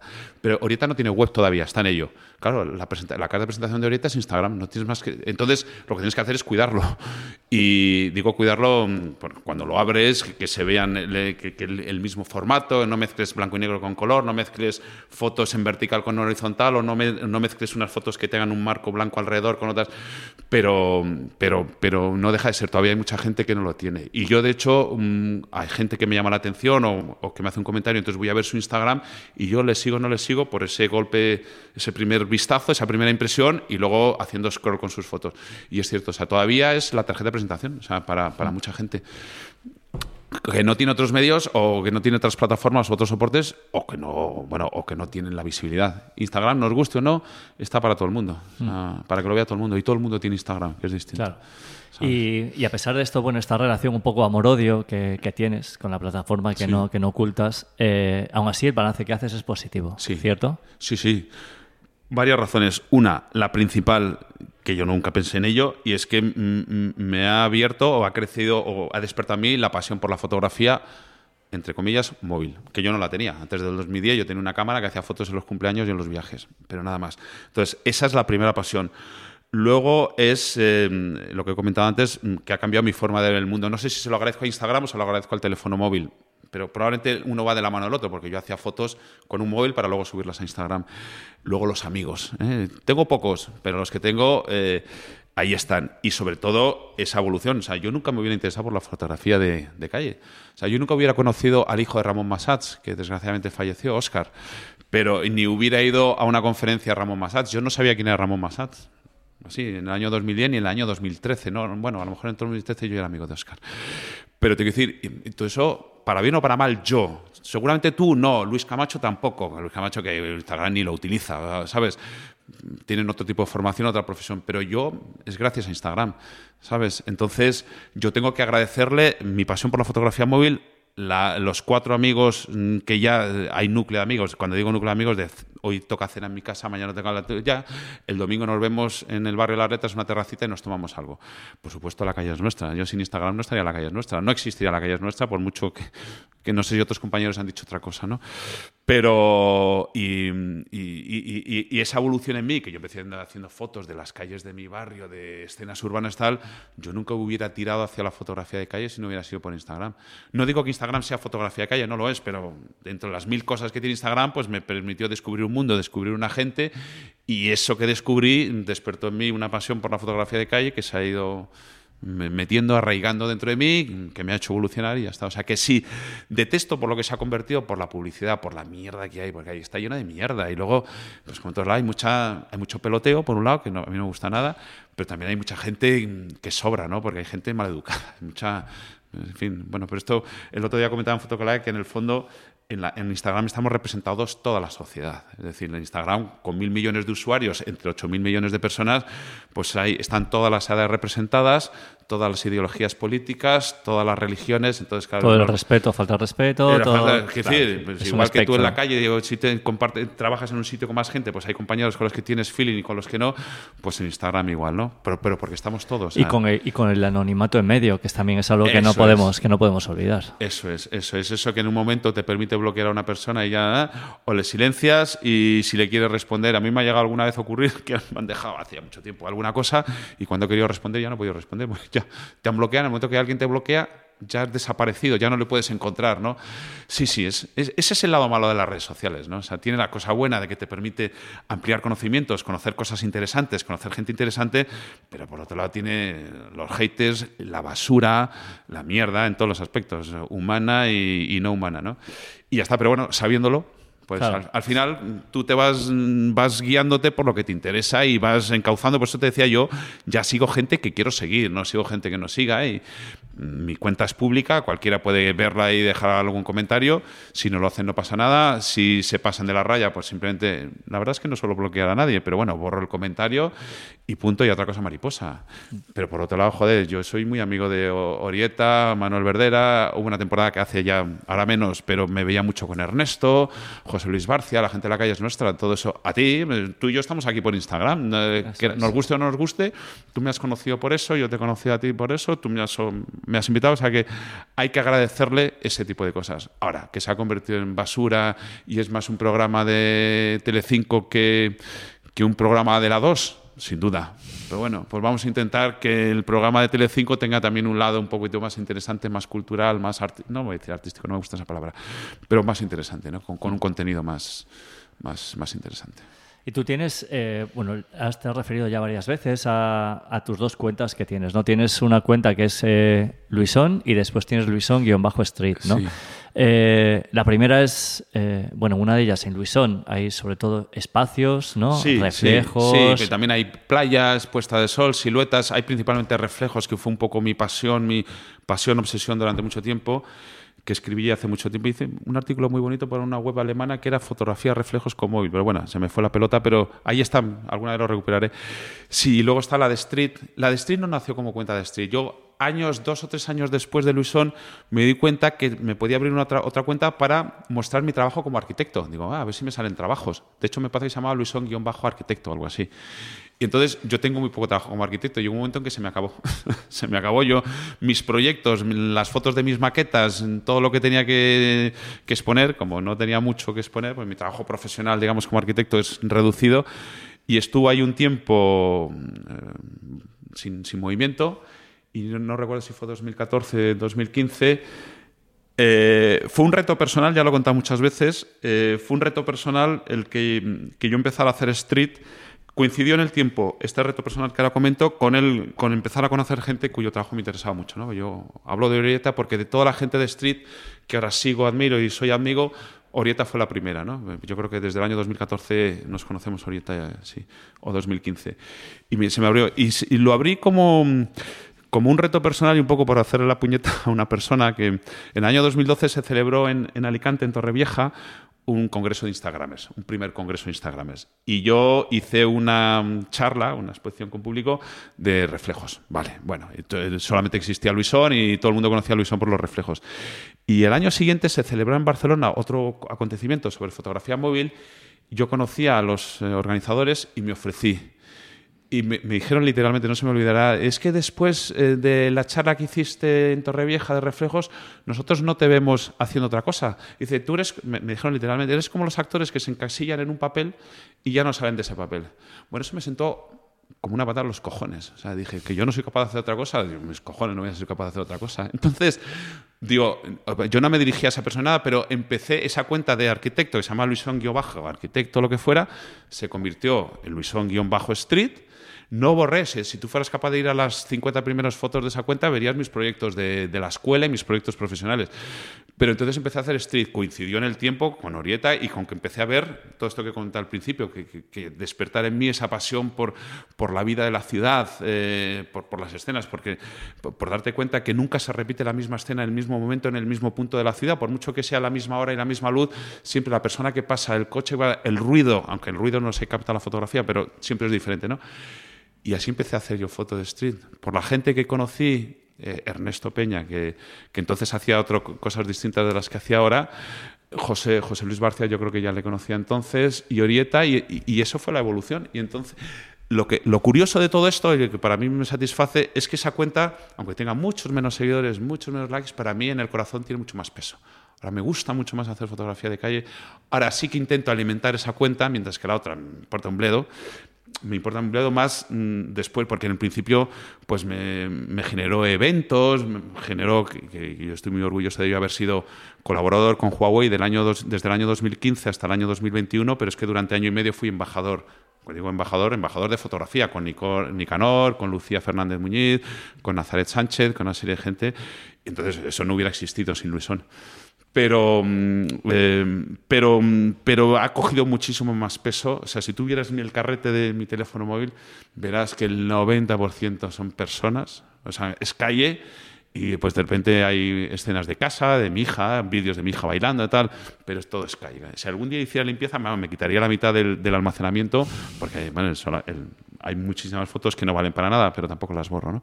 Pero sí, sí, ha habido esa evolución y cobra más peso una cuenta que a nivel seguidores y tal tiene mucho menos peso, pero ha, ganado su, ha ganado su posición aquí en el, dentro de mí y ahora es mucho más importante. Probablemente es, también consecuencia de esa evolución, ¿no? que dices como fotógrafo. Te sientes ahora mucho más fotógrafo de la cuenta Luison Street que de Luison, ¿no? Sin duda, sin duda, sin duda, claro que sí. Aunque incluso, bueno, aunque es lo que dices, ¿no? Las cifras son más modestas, pero bueno, al fin y al cabo lo que se trata es hacer la fotografía que, te gusta. Y en este sentido voy a preguntarte, ahora sí vamos a abordar el, tema de, de la herramienta. Te decía que, bueno, en mi caso tengo clarísimo que no hay, no hay debate posible, es decir, fotografía es fotografía. Lo celebro porque los hay todavía, ¿eh? Sí, sí, es, una cosa que no me deja de sorprender y a veces lo hablamos también en el club, es como que no entendemos como que haya cosas que todavía se, se cuestionan, ¿no? Eh, no entiendo, además... Eh, te decía antes, ¿no? Me parece que a veces con la fotografía somos más exigentes que con otras, con otras cosas, ¿no? Si la fotografía con una caja haciendo fotografía estenópica es fotografía porque no es fotografía con un móvil. Bueno, eh, en cualquier caso, sí que me gustaría, pues eso, detenerme la herramienta porque bueno, al final el medio que usas condiciona el proceso y por tanto el, resultado. incluso la fotografía hecha, es decir, eh, yo, hombre, ahora ya llevo, yo llevo un Huawei, llevo un iPhone que ya tienen 3, 1 y 4 lentes, el otro, sensores. Yo me vais a perdonar los que sabéis de verdad que yo siempre confundo cámara con sensor y con lente, pero decir, yo ya llevo el gran angular, que el que trae de origen, el 23 en un caso, 27 en otro, un ultra gran angular, que lo llaman ultra gran angular, que es un 18 en el Huawei, un 16, y llevo ya un, 3, un tele de tres aumentos y en el Huawei incluso un tele de 10. Claro que cambia, pero hasta hace dos años mis fotografías estaban condicionadas por la distancia focal. Yo manejaba, bueno, dos, tres años, yo manejaba solamente pues una única lente, con lo cual era un 23-26 y claro, mm, eh, tú ahí no puedes hacer una foto con, desde 200 metros con un primer plano y el fondo desenfocado, eso no podías hacerlo. Ahora ya sí empiezas a poder hacerlo, ¿eh? porque ya, pero, pero te condiciona eso, condiciona, que yo creo que cada vez menos, y ahí lo rebato, pero hay gente que todavía habla a nivel impresión, a nivel de poder imprimir a un tamaño una foto a otra, yo cuento a modo de ejemplo, eh, bueno, ejemplo, es un ejemplo, pero es una realidad, que mm, eh, Eugenio Recuenco hizo una colaboración con Huawei con el P30, el P20, conocéis el, proyecto de, 365 de Eugenio Recuenco, pues hizo el 366. en la exposición hay una última foto más que hizo disparando en RAW, porque ya ahora ya te permiten los móviles disparar en RAW, que antes no podías. O sea, puedes disparar en RAW o en JPG directo, ¿no? Y él hizo una foto siguiendo además en el mismo escenario. Yo he visto un vídeo del proceso que se ha añadido esa foto a su, a su proyecto, a sus 365 fotos anteriores, que esa foto se imprimió en lonas de tal tamaño que se... Em, eh, se cubrió el edificio, el, que es actualmente el Hotel Río en Plaza España, pero ese, eh, en diferentes lonas, y en eh, la, tienda de Huawei, en la Gran Vía, hay un certificado de Guinness diciendo que es la fotografía más, más grande o la, impresión más grande, tal, tal. Esa foto está hecha con un P20, incluso un P20 ahora mismo, llaman por el P50, incluso los sensores y la resolución es superior. Se puede hacer, evidentemente esa foto ha sido tratada luego con ordenador, ni puta idea, pero ha sido capaz de, de envolver un edificio completo. O sea, que se puede hacer y... Y yo, vamos, yo, yo que he hecho exposiciones a nivel muy, muy de barrio, en, en 30 por 30 o 40 por 40 se puede, eh, pero mm, Rodrigo Rivas, que ha sacado varios libros, digo de fotografía móvil, tú te has sacado también, pero las tuyas también habrán sido unas con móvil y otras con no. Yo recuerdo que Rodrigo, que en el último me pidió dos fotos, eso sí, me pidió que no se las mandara ni por email, sino, ni por mm, Dropbox, sino por WeTransfer, para no perder en el, en el envío ningún tipo. Pero esas fotos luego las ves impresas en el libro y están todo lo exquisita que se puede ver en el, o sea, que se puede hacer, ¿no? Eh, o sea, tiene sus limitaciones técnicas, cada vez menos desde mi punto de vista. Eh, tiene muchas ventajas. Eh, puedo entender que haya gente profesional que todavía lo, lo, menosprecie, pues porque la gente profesional lleva equipos muy caros, claro.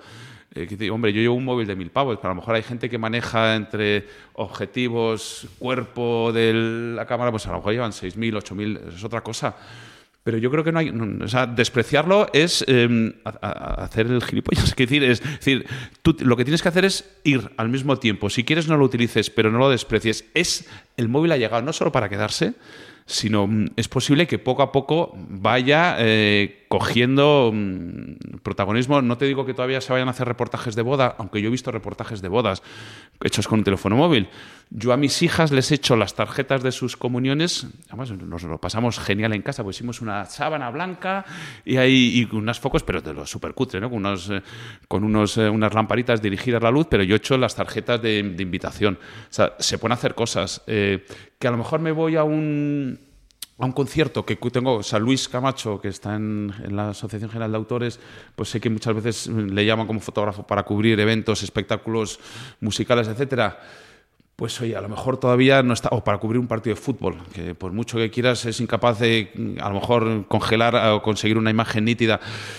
Bueno, quizá todavía quede, pero estamos llegando. Yo he estado en. Bueno, me he llevado el móvil a varios conciertos. Yo tengo estado en un concierto de Estopa. Espero que nadie me critique el que sea detractor de Estopa. Y estuve el verano pasado, pero esto fue gratuito. Un, concierto donde yo veraneo de Pitingo, que además es local. Él nació en Nayamonte y me fui al concierto. Y tengo fotos, desde mi punto, humilde punto de vista, muy decentes hechas con el tele de tres aumentos, con un 80 del escenario. Son muy decentes. Que a lo mejor un tío con un equipo mucho más preparado te saca unas fotos mucho más nítidas, pues es posible, porque también el móvil todavía eh, para ciertas, para baja luminosidad tiene un tiempo de respuesta, que a lo mejor en ese tiempo de respuesta pierdes algo, pero, mm, pero, pero cada vez son mejores. yo creo que el futuro es eso. Y si no, a lo mejor el futuro es algo híbrido. Mm, bueno, las cámaras que manejan dos, bueno, dos componentes de eh, Orieta y David, ¿no? Brix, ¿no? Que son embajadores de, Rico, pues ya la, cámara que manejan, la GR3, creo que se llama, que además te vi, también, tú también estuviste Sí, yo también la uso. Sí, vi tu unboxing y también te vi tu review. Pues, eh, joder, es que eso es casi como un móvil. De hecho, es más pequeñito, es un poco más ancho, más gordo, pero y eso ya te cabe en un móvil, eh, perdón, un móvil, en un bolsillo, ¿no? O sea, que ya se empieza. Y esa para calles, ellos hablan maravillas. Yo, ¿por qué no, no, voy a decir no quiero dar el paso para no, pero no, porque no doy el paso, pero que, que, probablemente sea el paso natural. O sea, decir, pasas a una cámara del mismo tamaño, con facilidad de manejo eh, y ya está, ¿no? O sea que yo creo que yo creo que oponerse a algo que ha llegado para quedarse y no solo para llegarse eh, para quedarse, sino que cada vez tiene mayor protagonismo, pues eh, es, de memos. De hecho, ya los concursos de fotografía ya incorporan la, eh, ya incorporan categorías de con teléfono móvil. Yo estoy a la espera de que no la incorporen, es decir, que, la, que se naturalice. Claro, en el, en el, Italian Street Photo Festival el primer premio por eh, la categoría Single Photo es una cámara Fuji, que es el patrocinador, y si ganas en la categoría by phone te llevas 500 pavos. Es decir, todavía, todavía hay un desprecio, es decir, como es menor el dispositivo, pues es menor el precio.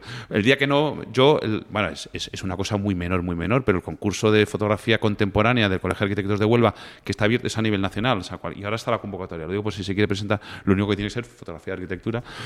Eh, no tiene las categorías son fuera de la provincia de Huelva o dentro de la provincia de Huelva, pero no hay fotografía, no hay categoría de con teléfono móvil. Y yo lo he ganado tres veces. Eh, sin decir de que era categoría de móvil, ¿sabes? Perdón, hecho con un teléfono móvil. O sea que yo creo que son debates porque la gente se aburre, a lo mejor hay gente que se ve amenazada, ¿eh? fotógrafos profesionales se pueden ver amenazados, pero yo pienso que es una realidad. O sea que celebro que tú no, es que ni discutes al respecto. La gente con la que, mm, bueno, cuando he tenido alguna entrevista son de la misma opinión. Y, bueno, la prueba es que tú me das a mí una cámara y seguramente no sepa hacer nada y yo le doy a un tío que no sepa hacer una foto con un móvil, joder, Mario, Mario García, que a mí me, componente de la calle es nuestra, que a mí me encanta lo que hace, con su teléfono móvil dice que es un negado y me pasa fotos y digo, pues sí, eres un negado, pero me das tú ahora mismo tu cámara y te hago una puta mierda. Vamos, no sabrían hacerla, aunque lo pusieras todo en automático, ¿no? O sea que al final, pues cada uno se mueve o utiliza aquello con lo que se sienta cómodo y yo, insisto, presumo de dominar el móvil en por lo menos los móviles que utilizo.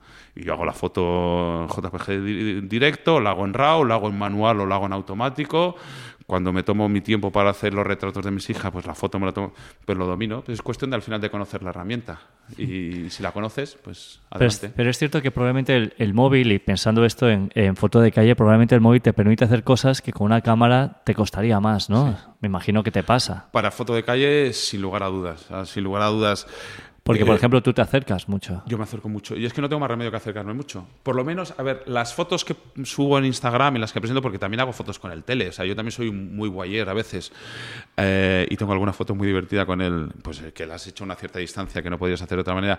Pero a mí, a mí me gusta. Entiendo la fotografía, además. Yo creo además que los grandes fotógrafos, la gente conocida, la gente que yo veo en Instagram, los que, aquellos que os conozco, disparáis con, con, con, focales que son un veintitantos, sacas un 40 35, pero yo conozco menos gente que haga con un 50 o que hagan...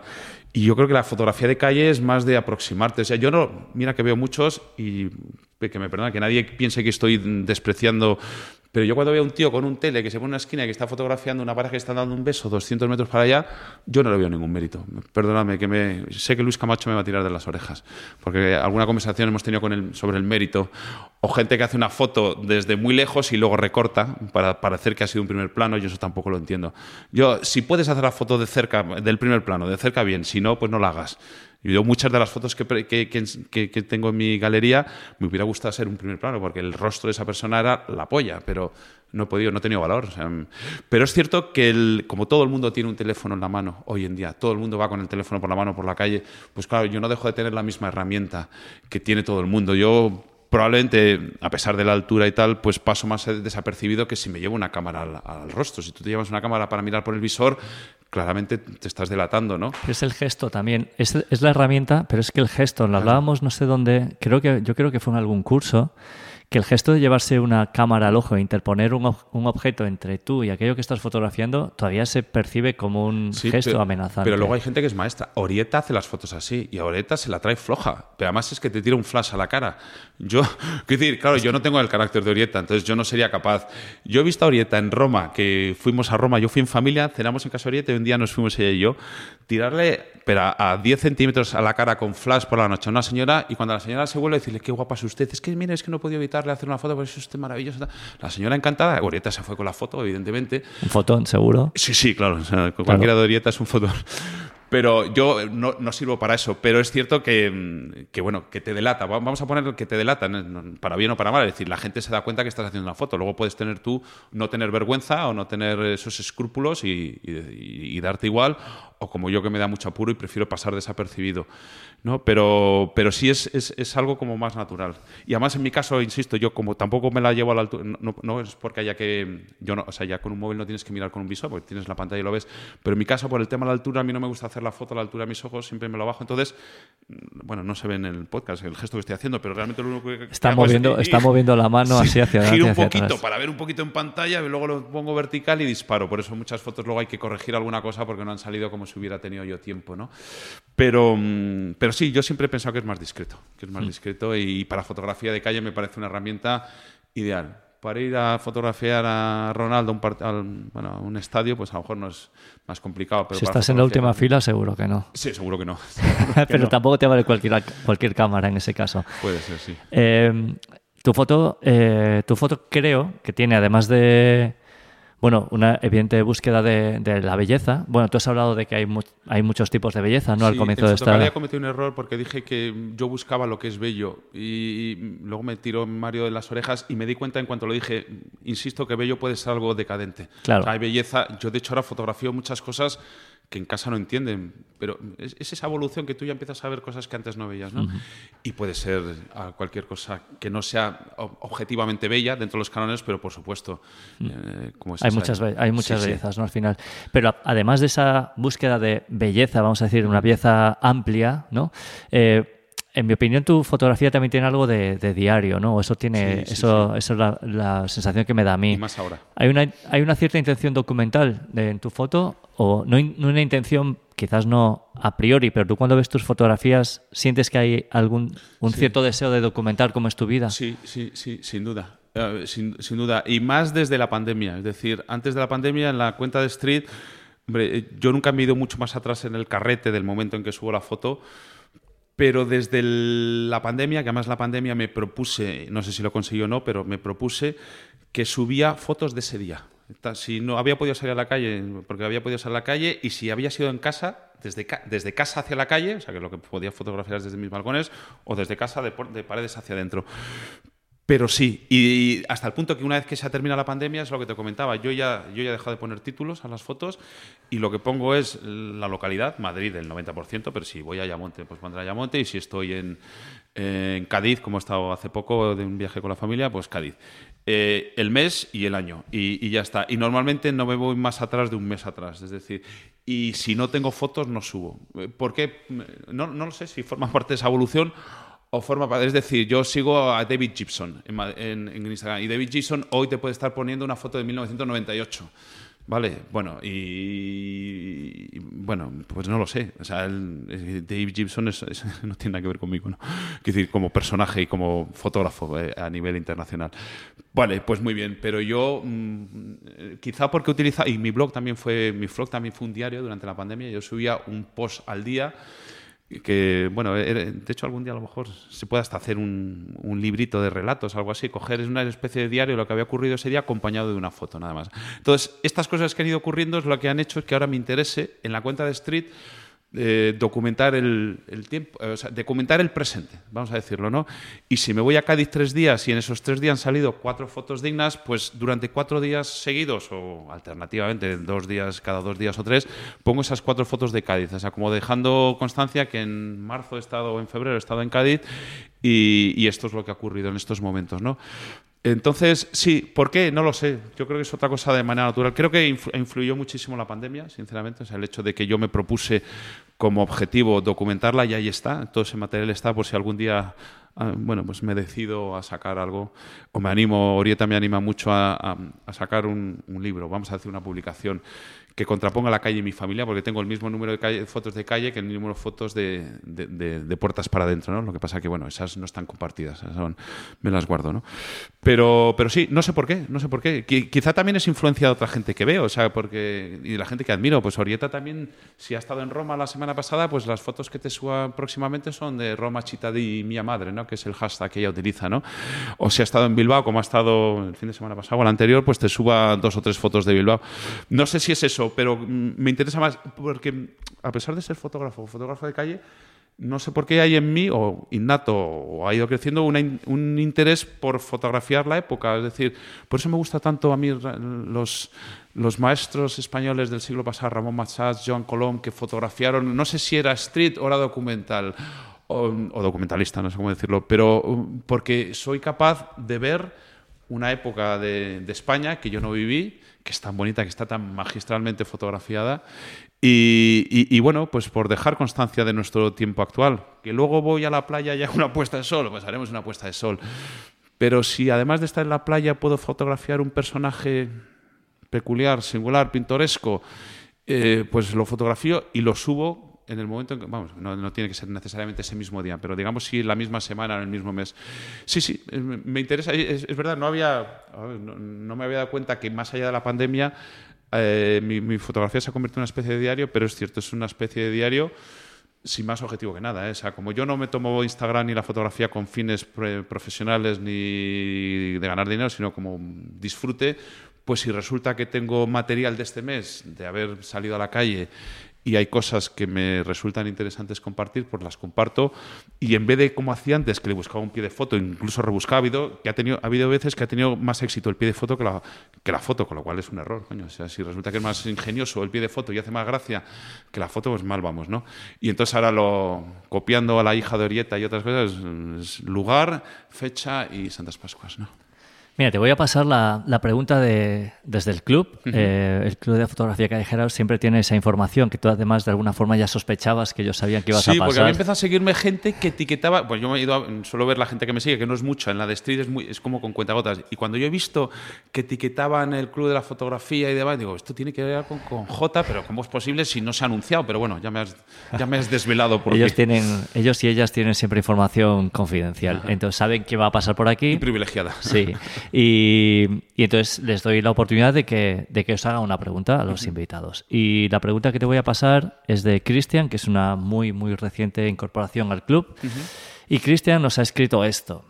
Hola Luis, llevo siguiendo tu trabajo de foto de calle desde hace algunos meses y me he dado cuenta de que en la mayoría de fotografías que compartes en tu cuenta de Street, los protagonistas son personas de gran edad. Ah, a ver, sí, sí, ¿Es por algún motivo en concreto? ¿Forman parte de algún trabajo que estás realizando? Cristian se despide felicitándote por, su por tu trabajo desde Alicante. Bueno, pues lo primero es darte las gracias, Cristian. Primero por la pregunta, porque además me sé la respuesta.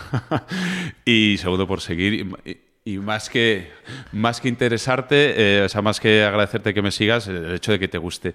Sí, sí, sí, tiene, tiene una respuesta clarísima y además desde el principio, y lo he comentado, quizá no en las últimas entrevistas, pero me interesa muchísimo más la gente mayor no es porque sean más fotogénicos, que la gente que no sea tan Es decir, en los rostros de las personas mayores veo la vida que han tenido, veo las arrugas, veo la sabiduría, eh, veo cosas que no veo en los rostros de un adolescente. Siempre lo comento, ya puede pasar por delante mía la tía más buena del mundo, que no la voy a fotografiar si delante tengo una persona mayor, encorvada, curvada por los años, el peso de la edad. Eh, por la vestimenta. tengo una especie de. No, no, una especie, no. Tengo una admiración y un respeto por las personas mayores que no sé describirlo en palabras. Que no quiere decir que no respeto a las personas jóvenes o a un adolescente o a un broker o a un tío wise, pero yo para ver chicas monas, para ver gente con gorras, para ver gente con cascos por la calle, no me hace falta cesarlo, lo encuentro en cualquier lado. Pero las personas mayores me, inspiran una ternura, un respeto, eh, una sabiduría que ya ojalá llegue yo a su edad y consiga tener la mitad de, vida vivida que ellos, que, me hacen querer reflejarlo, es verdad. Eh, mm, eh, me alegro mucho y sobre todo lo que me alegra es que te hayas dado cuenta. También es cierto que vivo en un barrio, a lo mejor vivo a las afueras de Madrid, viviera en un residencial nuevo, lleno de gente veinteañera, treintañera, con niños pequeños, pues no tendría... Pero como vivo en el centro de Madrid, en la frontera con Lavapiés, barrio de las letras, en un barrio en el que hay gente muy mayor mezclada y vivimos conjuntamente con gente más joven que hemos venido a ocupar el... Vamos, a medida que se van muriendo esta gente mayor, pues eh, las casas van compradas, van siendo compradas por gente joven, eh, criamos nuestras familias y demás.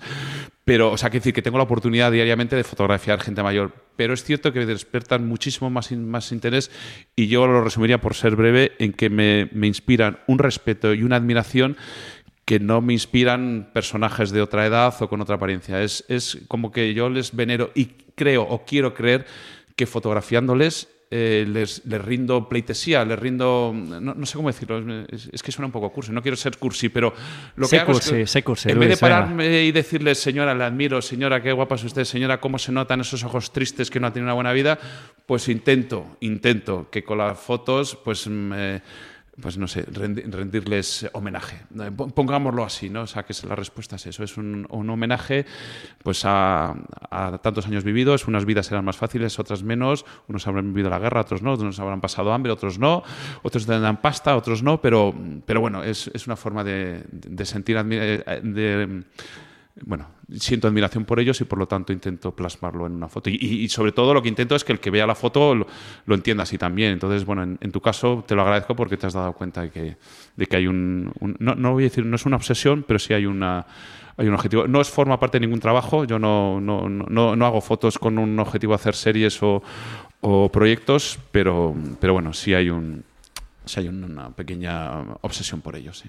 Y hay una intención ahí, claramente. Sí, correcto. Mira, ya para, ya para cerrar, Luisón, eh, te voy a hacer la, pregunta con la que cierro todos los, todos los episodios de Calle Oscura desde hace un tiempo, y es si tú tuvieses que dar un consejo eh, a los escuchantes de Calle Oscura, fotográfico o del tipo que sea, aquello que has aprendido eh, hasta ahora, hasta tus 52 años, ¿qué compartirías con ellos y con ellas?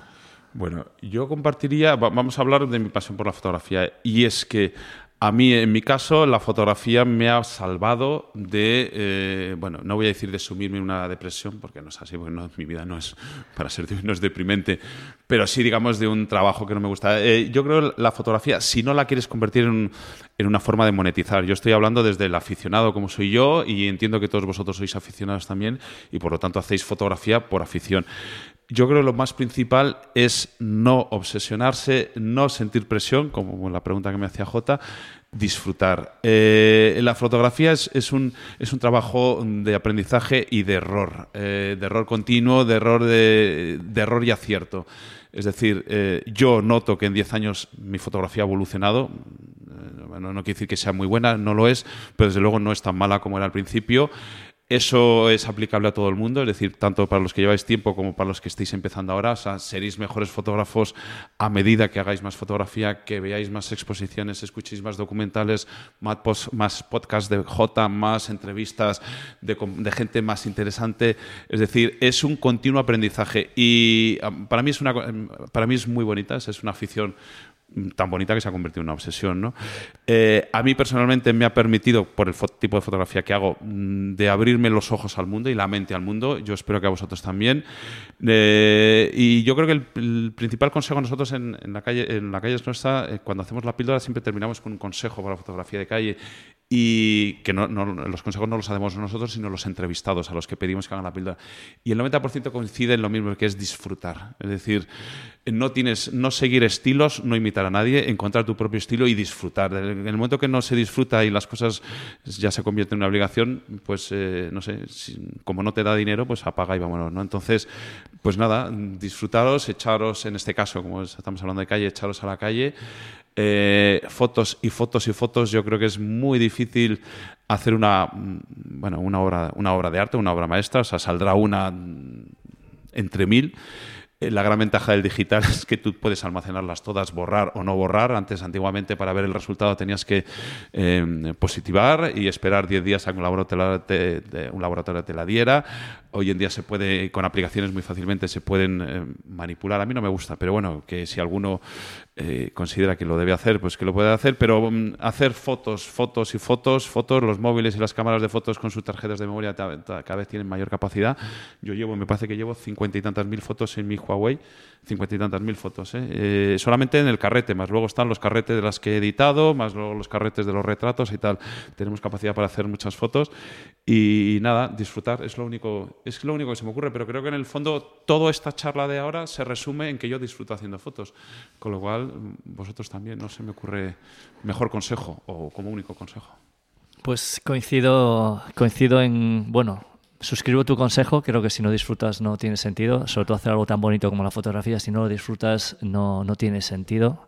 Y, y, también te doy la razón en el sentido de que creo que es tu consejo en cierta forma resume todo lo que hemos hablado. Se nota que te apasiona la fotografía y, he disfrutado muchísimo de esta charla con, contigo, Luisón, así que te agradezco muchísimo que hayas pasado por Calle Oscura y te hayas unido a la lista de invitados de, del podcast. Te, comenté por email que me da un poco apuro después de los nombres que habían pasado por aquí, pero bueno, eh, al final, en fin, me tiro al río y, aquí estamos. ¿no?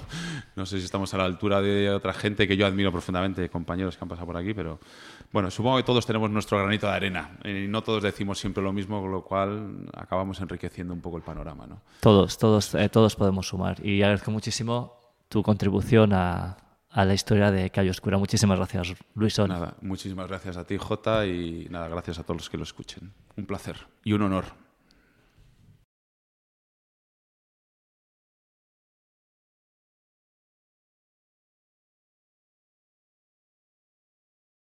Podéis encontrar a Luis en las dos cuentas de Instagram de las que hemos hablado, Luisón y Luisón-street, en su blog luisonrh.com y en la web del colectivo al que se ha referido en numerosas ocasiones a lo largo del episodio, lacallesnuestra.com.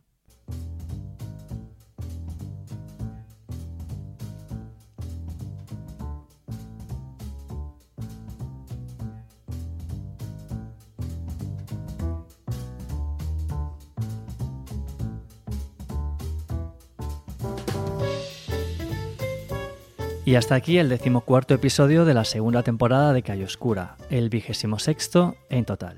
Espero que hayáis disfrutado de esta charla con Luisón tanto como yo. Si ha sido así, no olvidéis dejar 5 estrellas, compartir este capítulo en vuestras redes y recomendarlo a vuestra gente. Algo tan tan sencillo supone en realidad una gran diferencia.